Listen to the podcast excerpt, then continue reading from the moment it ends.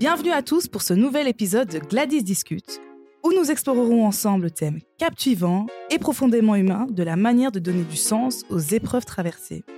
Alors dans la vie, nous sommes confrontés à des défis, à des moments difficiles qui parfois peuvent nous sembler insurmontables. Pourtant, c'est dans ces moments de tumulte que se cache parfois une opportunité de croissance, de résilience et de découverte de soi.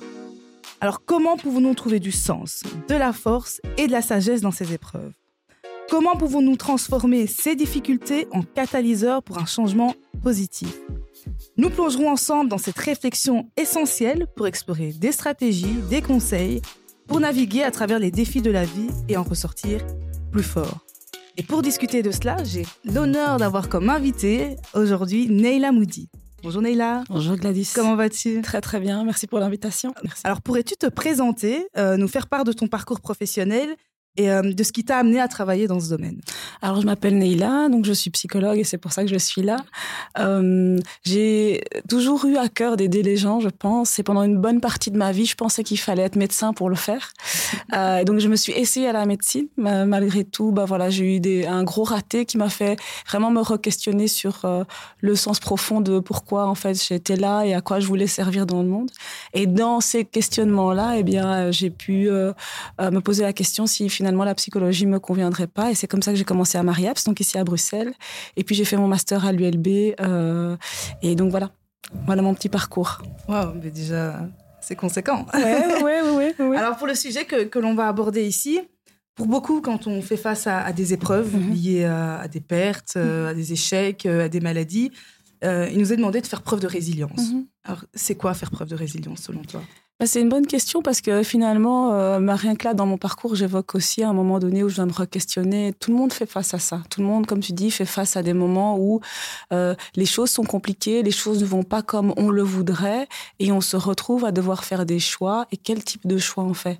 Et en fait, faire preuve de résilience, c'est vraiment avoir parfois un moment d'arrêt, un retour sur soi pour connecter avec quelque chose en soi qui veut aller de l'avant, malgré mmh. tout malgré la difficulté, malgré euh, le prix à payer quelque part. Donc euh, euh, peut-être le manque d'heures de sommeil, peut-être d'être dans l'inconfort, peut-être la charge mentale, mais reconnecter avec quelque chose en soi qui va nous permettre d'avancer, quelque chose en soi qui veut avancer, qui veut aller de l'avant. je dirais que faire preuve de résilience, c'est ça. Et aussi, en se reconnectant à cette chose en soi qui veut aller de l'avant, c'est aussi donner du sens à ce qui est en train de se passer. Mhm. C'est donner du sens à ce pourquoi on est là et vers où on va. Voilà, je dirais un petit peu ça. c'est déjà. Moi, moi, tu m'éclaires énormément du coup sur la question de la résilience. Et c'est vrai mhm. que tu le, tu l'exprimes euh, dans une définition un petit peu de vécu où on peut se retrouver euh, dans la définition que tu donnes. Euh, et j'aurais tendance à dire, dans le cadre de tes fonctions, de ton mhm. travail, tu es souvent, es souvent amené à avoir, à avoir des patients qui sont face à toi parce qu'ils sont face à, des obstacles qu'ils mhm. n'arrivent pas à, résoudre et qui les, qui les tracassent au quotidien. Euh, quels sont les premiers conseils euh, que tu peux être amené à, donner à, ces personnes qui, euh, qui sont face à des obstacles dans la vie? Mhm. bah, La première chose que je dis souvent à mes patients, c'est que ça demande du courage en fait. Parce que du coup, s'ils viennent me voir moi, c'est qu'ils reconnaissent qu'ils sont, arrivent à un carrefour dans leur vie où ils n'ont pas tous les outils pour aller de l'avant. Ils sentent qu'ils veulent aller de l'avant, mais ils n'arrivent pas à comme reconnecter avec cette chose, comme je disais, cette chose en soi. Et donc, ça demande du courage déjà d'être là, de reconnaître que on a envie de l'avant, on a envie d'aller de l'avant, pardon, mais on, il nous manque quelques outils. Euh, donc, je dirais ça. Et puis, la deuxième chose, c'est de pouvoir euh, donc commencer ce chemin où on va euh, comme explorer un petit peu à l'intérieur de soi qu'est-ce qui est difficile et on va explorer à, l'intérieur de soi qu'est-ce qui nous est plus facile et sur quoi on peut compter à l'intérieur de nous. Parce que souvent, euh, il y a des situations, on peut pas compter sur l'extérieur, on peut pas compter mm-hmm. sur la famille, on peut pas compter sur les amis. Donc, ça va demander de regarder à l'intérieur de soi sur quoi on peut compter à l'intérieur de soi. Donc, redonner du sens hein, dans cette question-là pour pouvoir faire face, pour pouvoir continuer malgré tout et avancer. Donc euh, c'est vrai que donc les gens qui viennent vraiment d'ailleurs la première chose c'est vraiment euh, bravo d'avoir trouvé le courage de dire j'ai besoin d'aide. Mhm. Bravo d'avoir trouvé le courage de dire j'ai besoin d'aide et en même temps je veux avancer. Et comme ça on peut travailler ensemble pour euh, essayer de ouais, trouver ces réponses là à l'intérieur de soi. Ok. Tu revenais, je vais revenir sur un point que tu as abordé où tu mhm. dis effectivement, bravo d'avoir eu le courage de dire j'ai besoin d'aide. Mhm. on est à Bruxelles, Mhm. une, une région cosmopolite, Ouais. avec une diversité culturelle. Mhm. Euh, le courage de, de se dire j'ai besoin d'aide, mais que pour ça je dois passer euh, la porte d'un psychologue, c'est pas c'est pas une- pas un courage qui est facile à trouver. Non, il y a, il y a quand même cette barrière, notamment au niveau culturel parfois ou, ou spirituel. Euh, comment comment tu jongles avec ça? Quels sont les types de publics que toi t'es amené Mhm. à avoir?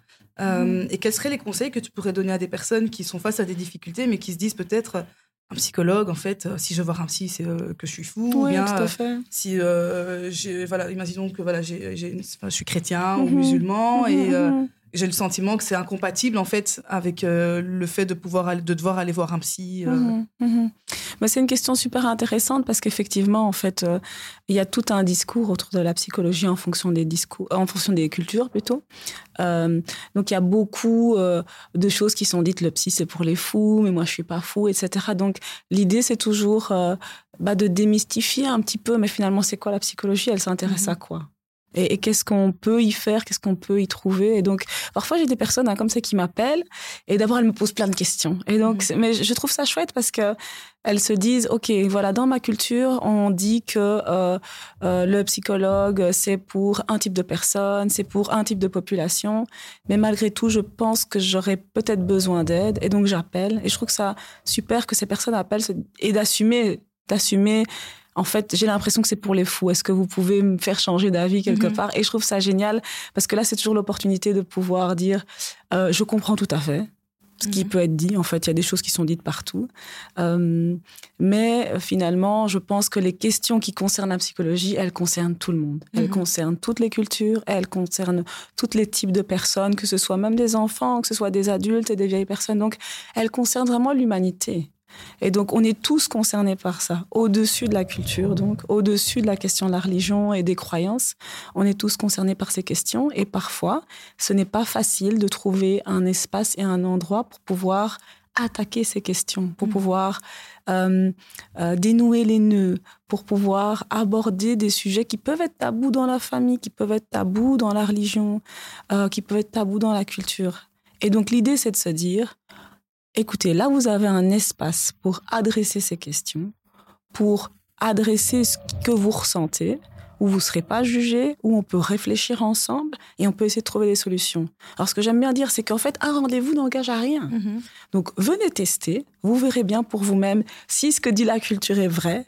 Mais en tout cas, euh, voilà, je rassure toujours les gens. Je reçois des gens normaux qui font face à des difficultés euh, qui ont un retentissement évidemment différent en fonction de son parcours. hein. Donc, quelqu'un peut vivre un obstacle et une difficulté et vraiment être impacté très fortement, là où quelqu'un va avoir une capacité de rebondir un peu plus grande. Et Mhm. donc là, on peut parler déjà, on revient de, de coup à notre sujet de résilience.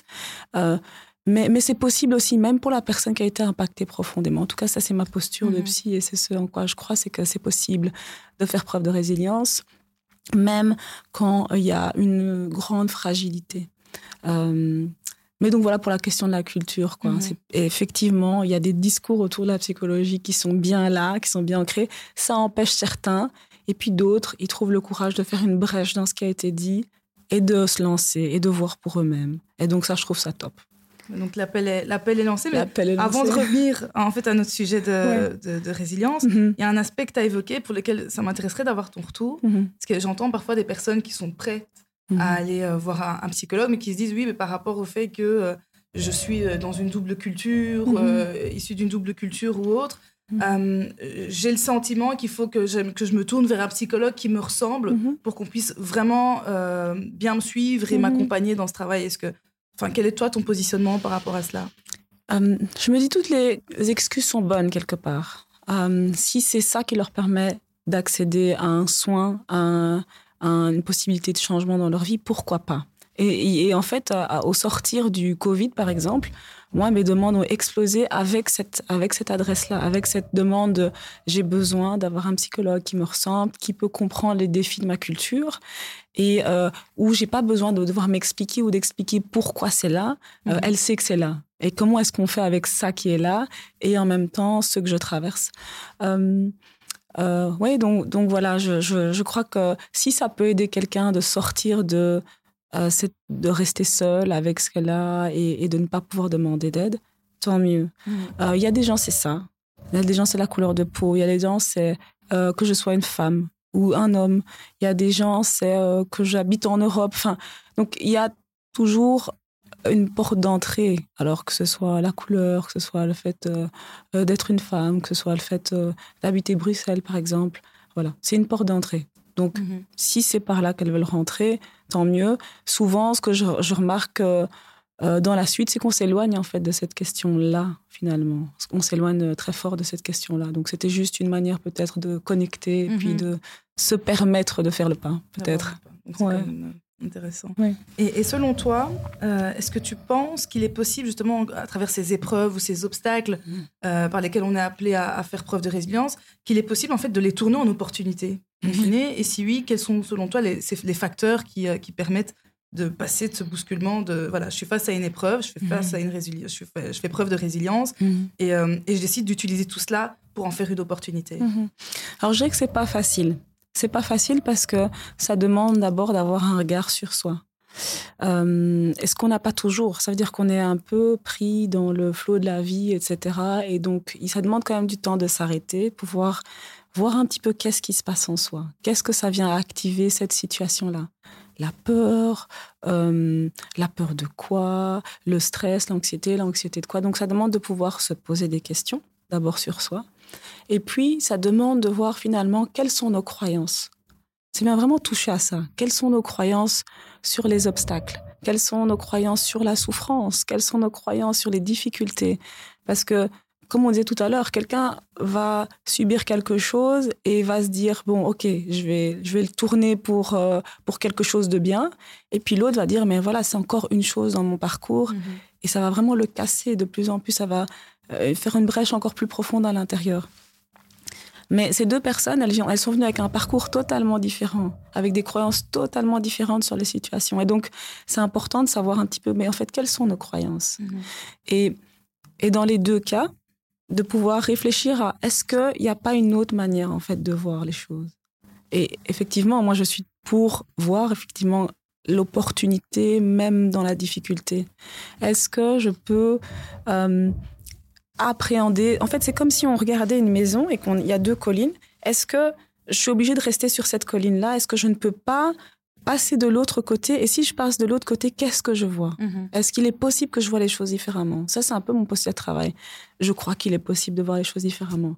Et donc, si on change un petit peu la posture, si on, on se permet de mettre du doute dans nos croyances, qu'on s'est toujours dit ouais mais en fait euh, moi c'est toujours comme ça et en fait euh, il m'arrive que il m'arrive que des malheurs etc. Si on, on tourne un petit peu la croyance, on se dit ah mais tiens c'est vrai vous avez vu des malheurs, mais en fait dans ces malheurs là qu'est-ce que ça produit en vous? Parce qu'aujourd'hui vous êtes là devant moi, vous me parlez de tout ça, alors que en fait vous auriez peut-être euh, vous auriez pu mettre fin à votre vie tellement c'était difficile et pourtant vous êtes là. Qu'est-ce que ça vous a apporté? Donc c'est un peu ça, changer de perspective et, euh, et avoir un autre regard sur ce qu'on a traversé pour finalement découvrir, et c'est souvent le cas, qu'ils font déjà preuve de résilience, mhm. mais ils mettent pas les mots comme ça. Et donc c'est se dire, ah tiens, en fait si je fais déjà preuve de résilience, peut-être que je peux encore faire preuve de résilience là. Donc voilà, c'est un peu vraiment ce retour sur soi, mhm. ce travail sur les croyances qui va permettre d'avoir un comportement euh, autre.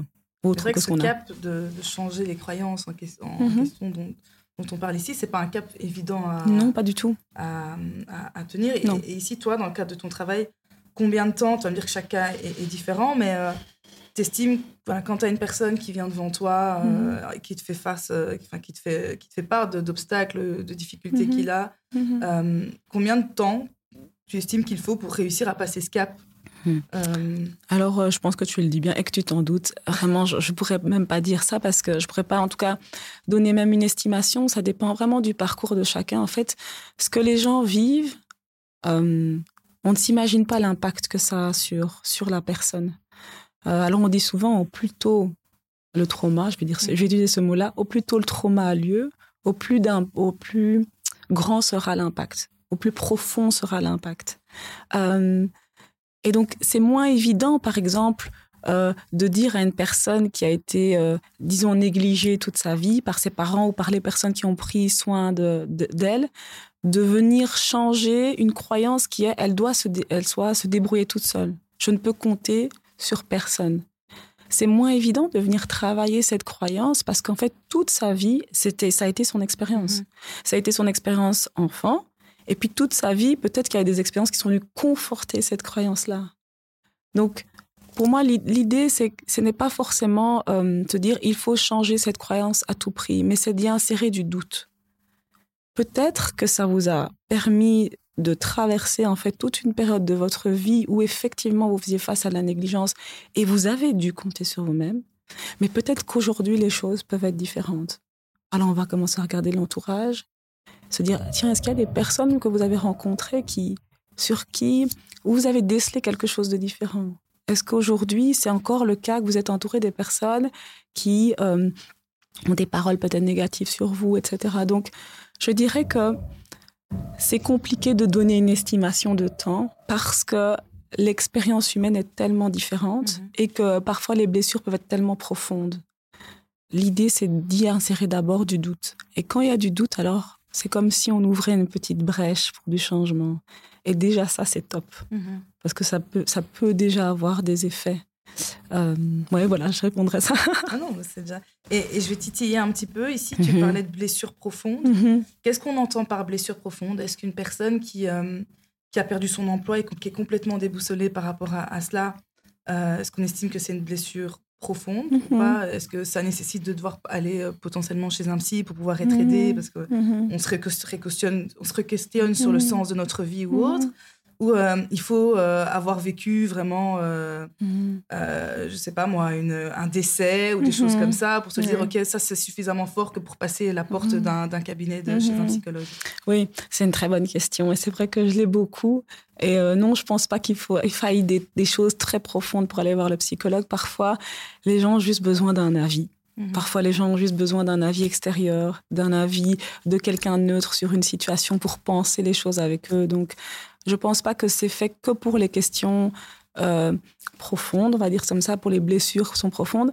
Par contre, euh, je, me dis souvent, et, j'aime le dire, c'est que si par exemple vous perdez votre emploi et que ça, euh, ça vient vraiment vous vous toucher de manière toute particulière. Vous savez pas comment, mais vous tombez comme ça dans une spirale de pensées négatives et, et même votre corps est impacté, la famille, ça vient déstabiliser peut-être que ça vient toucher autre chose, cette question-là, mm. la question du travail. Parce que, euh, voilà, on, passe beaucoup de temps au travail, on est beaucoup défini par ce qu'on fait, et donc on peut y placer un peu toute notre valeur ou tout ce qu'on représente euh, au détriment de ce qu'on est en plus de ça. Et, et donc, ça, donc voilà, un événement qui peut paraître anodin pour quelqu'un va avoir pour quelqu'un d'autre un retentissement très profond parce que elle a vécu, par exemple, on prend l'exemple du travail encore, hein, mais par exemple, elle a vécu son travail comme toute sa vie. Et donc, si on touche au travail, on touche à toute sa vie, en fait. Donc, les, petites questions peuvent cacher des grosses blessures hein, aussi. Et il peut avoir des grosses blessures, il peut avoir des petites questions qui cachent des grosses blessures, et il peut avoir des petites questions qui nécessitent juste un avis, euh, mhm. Juste, euh, voilà, penser avec quelqu'un. La porte des psychologues est ouverte à, oui, Oui, vraiment, à toutes et tous, tout à fait. Justement, quand on parle de toutes et tous, est-ce qu'elle est aussi euh, ouverte aux jeunes? Tu vas me dire que oui. Mhm. Euh, mais je pose la question parce que on a des jeunes ici qui se font de plus en plus face à des, à des, préoccupations qui touchent leur, leur, santé mentale. Mhm. et je me demandais si, voilà, toi, tu, tu, tu avais ce ressenti au niveau de la patientèle que tu as, d'avoir davantage de jeunes qui toquent à ta porte. Euh, pour faire part de leurs problèmes, la question du sens aussi, hein. mhm. euh, quant à l'avenir, quant à ses aspirations, euh, quand on voit ici les, crises successives qu'on est en train de connaître. quel est le constat que toi tu fais Eh bien moi j'ai vraiment vu un, un, shift, on va dire ça comme ça, ou un basculement pendant le Covid. Vraiment un basculement dans la tranche d'âge avec beaucoup, beaucoup de demandes de jeunes en fait.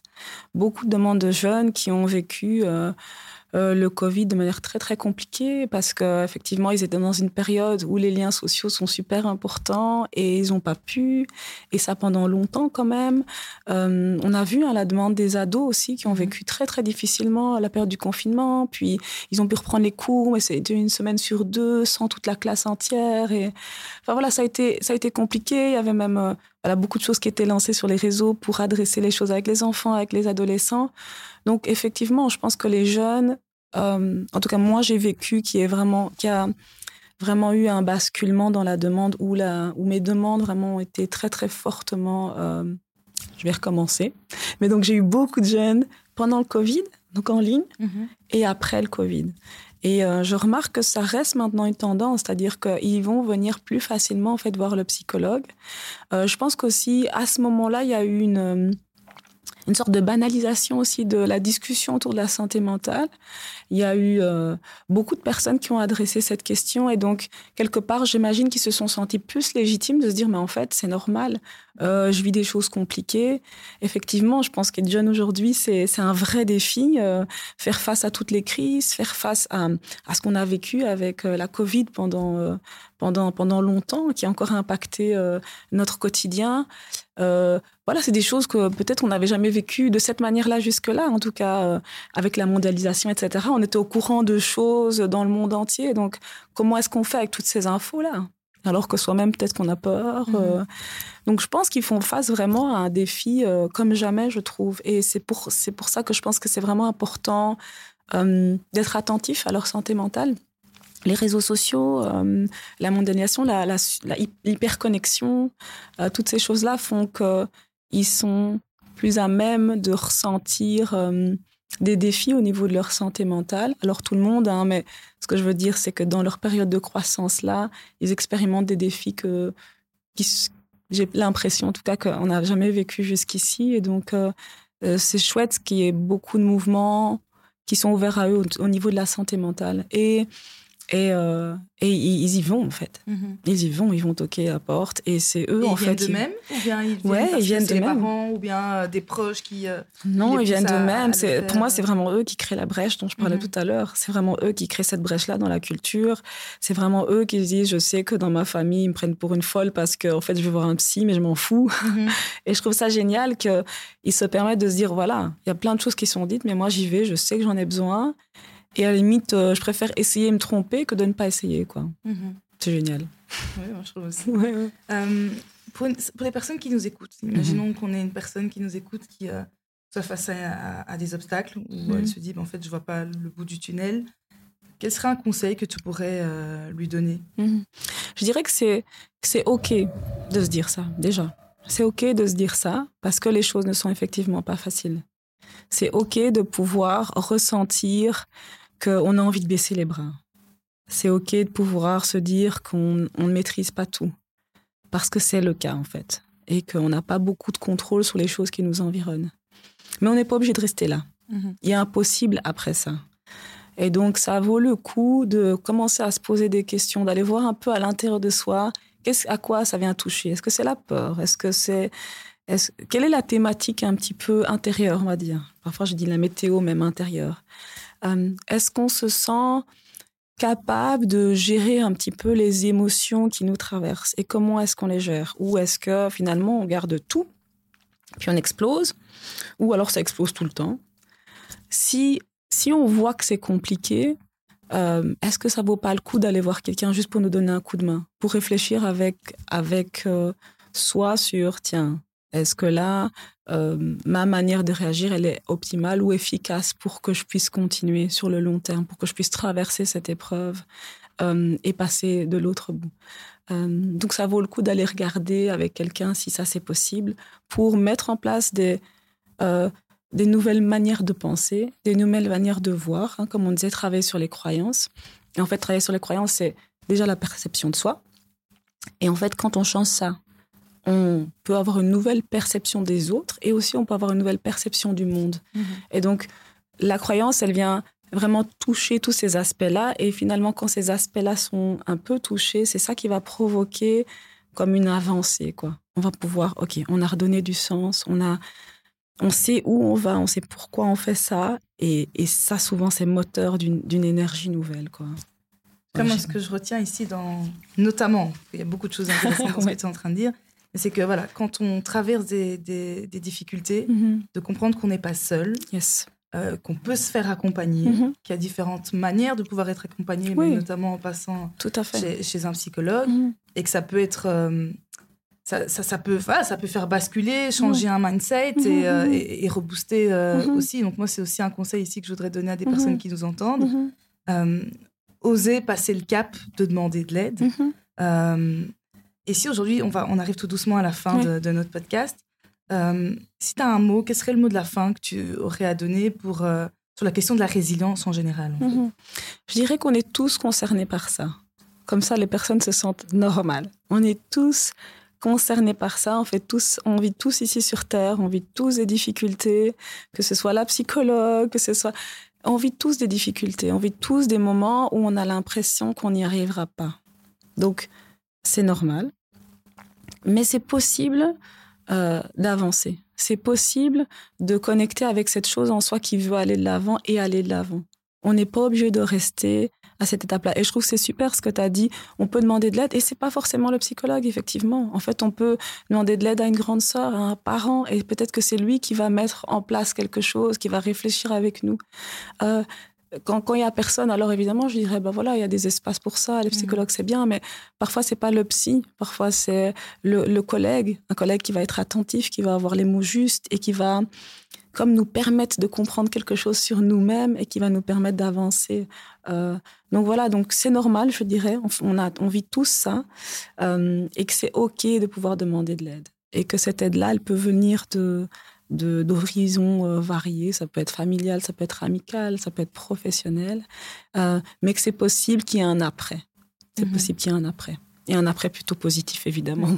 On espère qu'il qu'il sera positif. Il doit être positif. on va terminer sur cette bonne note. Oui, tout à fait. Euh, en, te remerciant, Neila, pour, pour ta présence, d'avoir répondu favorablement à, l'invitation et nous avoir éclairé mhm. sur ce qu'était la résilience, sur la mhm. manière dont on pouvait faire face à des obstacles qu'on pouvait rencontrer au, quotidien mhm. et sur les pistes de réflexion ici que tu as pu, euh, tu as pu donner. J'espère qu'elles pourront éclairer certains et certaines d'entre vous. En tout cas, n'hésitez pas à, commenter, à, expliquer des, parcours de vie que vous avez pu avoir et, que, mhm. et comment est-ce que vous avez pu en, sortir. En tout cas, nous, ça nous intéresserait vraiment de pouvoir les lire et, et d'avoir vos retours euh, là-dessus. Un grand merci, Neila. Merci à toi, Gladys. Et à très bientôt à ceux qui nous écoutent.